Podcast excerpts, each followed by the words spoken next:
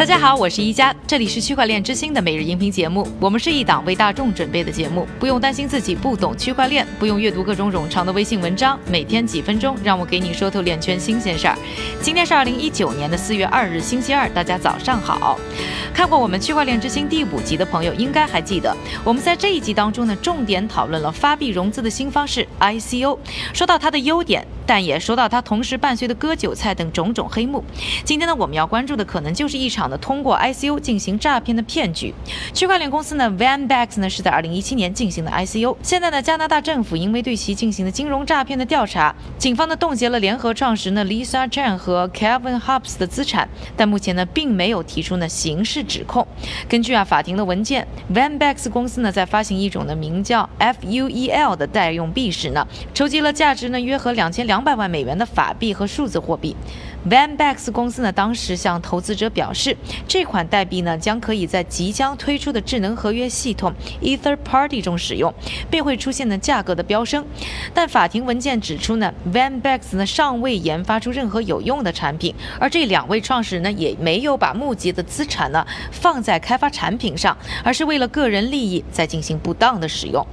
现在呢，两位创始人的两辆路虎呢已经被加拿大政府没收了，Kevin Hubs 的两个银行账户。其中呢，不到一百万美元呢，也已经被冻结。此外呢，根据法庭的文件，Kevin Hobbs 和 Lisa Chan 呢，在三十天以内啊，是不能够出售、借贷或损坏他们在温哥华的公寓。不过呢，Lisa Chan 和 Kevin Hobbs 呢，并不承认呢，现在对于他们的欺诈指控，否认呢，他们对 FUEL 代币的价值做出任何的承诺，并表示呢，VanBax 的商业账户呢，尚未被冻结，并否认啊，VanBax 呢，只是空壳。公司的说法，而随着呢数字货币市场的起起伏伏啊，总是不断有人被卷入各种风波。除了刚才说到呢可能涉嫌欺诈的 VanBax，印度数字货币交易所呢 Coin Delta 呢目前宣布，因印度的数字货币市场的环境不利，在平台推出十八个月之后呢，已经终止服务了。Coin Delta 呢告诉用户啊，因为去年四月开始呢，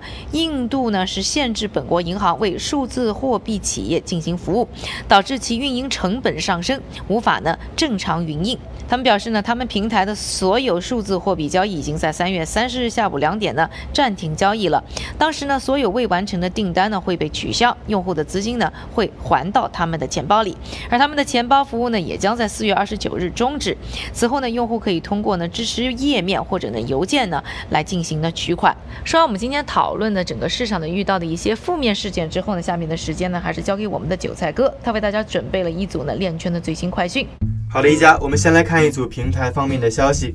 首先啊，一个基于去中心化技术的 P2P 借贷平台 Nitrogen 表示，基于数字货币的网络借贷市场抱有很大的信心。他们将推出新的工具，允许用户以数字货币为抵押品借贷真实货币。第二则消息，俄罗斯最受欢迎的社交媒体平台 VK 正在考虑开发自己的数字货币。而功能包括为平台用户创建单独的数字货币账户等等。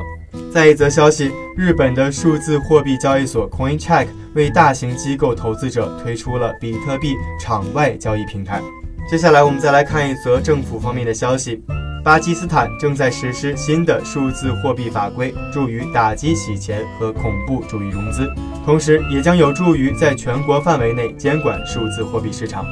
最后，我们再来看一则报告。根据《华尔街日报》报道，在2019年第一季度，通过首次公开发行数字货币筹集的资金约有1.18亿美元，而这个数据比2018年同期的69亿美元少了58倍之多。感谢韭菜哥的分享，也感谢各位的收听。我是一加区块链之星，还原区块链最真的样子。我们明天再见。